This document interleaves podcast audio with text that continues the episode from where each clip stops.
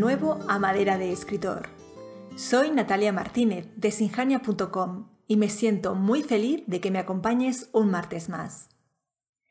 En otros episodios te he hablado de la importancia de la revisión y entonces te señalaba que hay bastantes autores que deciden saltarse esa etapa del proceso de escritura o bien que la realizan de manera poco escrupulosa.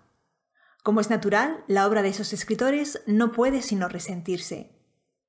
Sin embargo, hay otro tipo de escritor que peca justamente de lo contrario. Corrige y corrige su novela hasta el punto de correr el riesgo de quedarse encallado eternamente en la fase de revisión, sin sentirse capaz de dar por finalizada su obra. Tan malo es lo uno como lo otro. No corregir en absoluto o solventar la revisión con una mera lectura superficial o detenerse perpetuamente en una sucesión de lecturas, enmiendas y reescrituras. Por eso hoy vamos a hablar sobre cuándo dar por terminada una novela, ese momento en el que por fin podemos poner el punto final. Antes te invito, como siempre, a que conozcas nuestro blog. Tienes a día de hoy más de 600 artículos sobre escritura y sobre cómo gestionar con acierto tu carrera de escritor. Y cada jueves publicamos uno nuevo.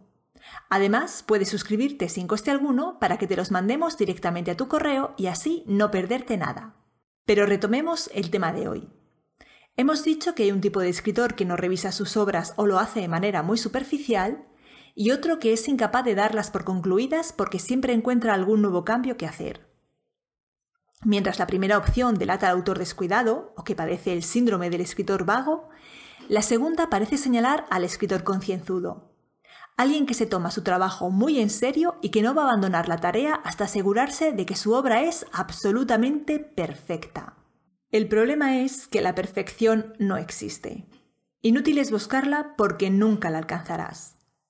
Tampoco el perfeccionismo es una buena cualidad, al contrario de lo que se acostumbra a creer. En realidad, el perfeccionismo tiende a paralizarnos y nos obliga a trabajar indefinidamente sin que nos sintamos capaces de dar por concluida la labor. Es decir, el perfeccionismo tiene que ver con una incapacidad personal a la hora de poner el punto final a un trabajo. No se relaciona necesariamente con acabar por conseguir una obra mejor. Por eso, más que la perfección, te recomiendo buscar la excelencia y la mejora constante. Someter tu novela a un largo proceso de revisión no asegura que tu obra vaya a ser al final sustancialmente mejor. Una vez realizada una revisión concienzuda y metódica, Seguir puliendo, modificando, quitando y añadiendo no mejora la obra. La cambia, sin duda, pero no necesariamente para mejor. De hecho, en ocasiones la cambia decididamente para peor. En el caso de la revisión de una novela se puede aplicar la teoría de los rendimientos decrecientes.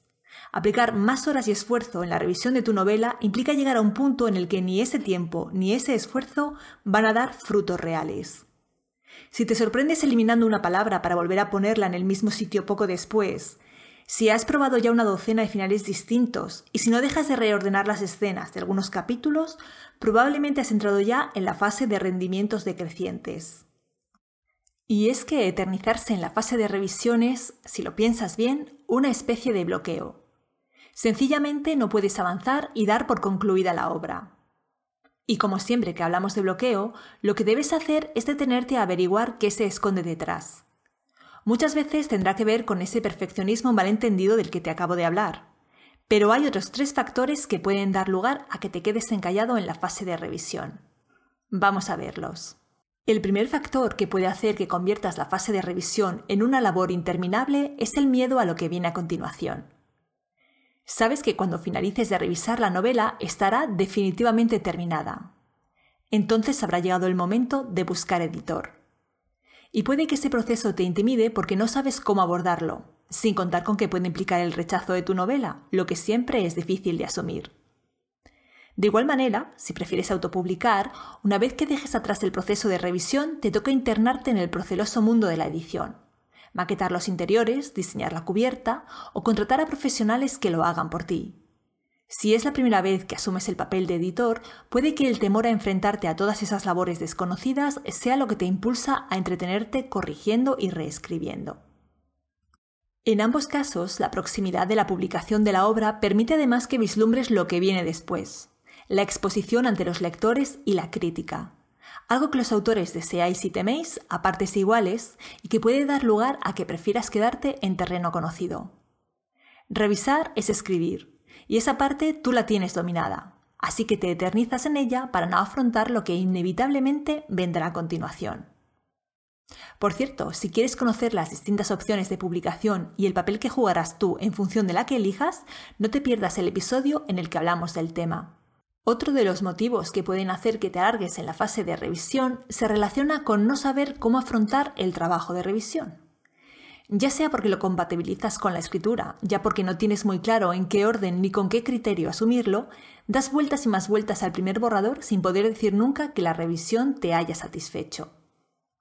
El trabajo de revisión requiere cierto método y estrategia, si no sabes cómo abordarlo, repasa el episodio en el que te hablé sobre cómo llevar a cabo un proceso de revisión eficaz.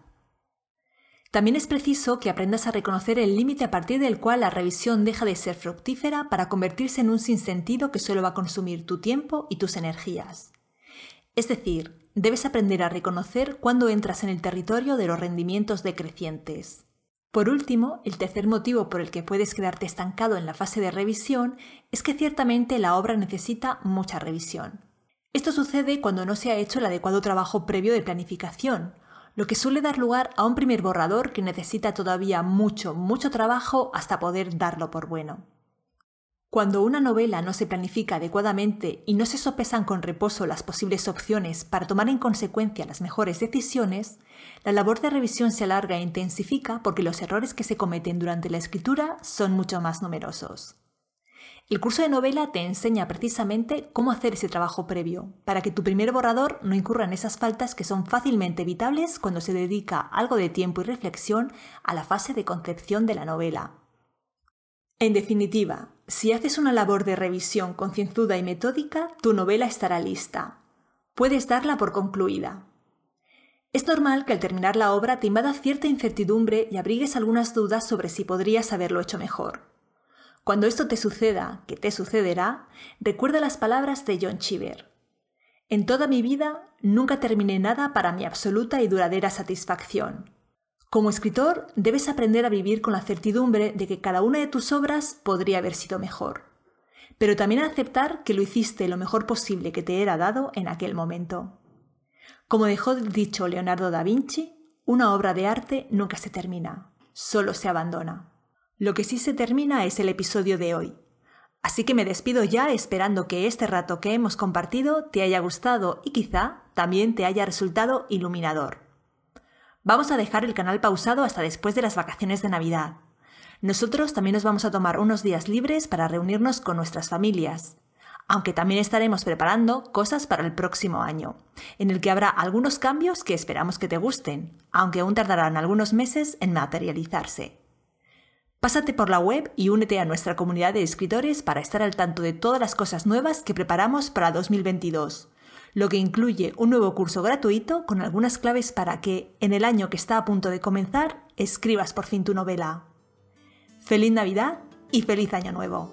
Un abrazo.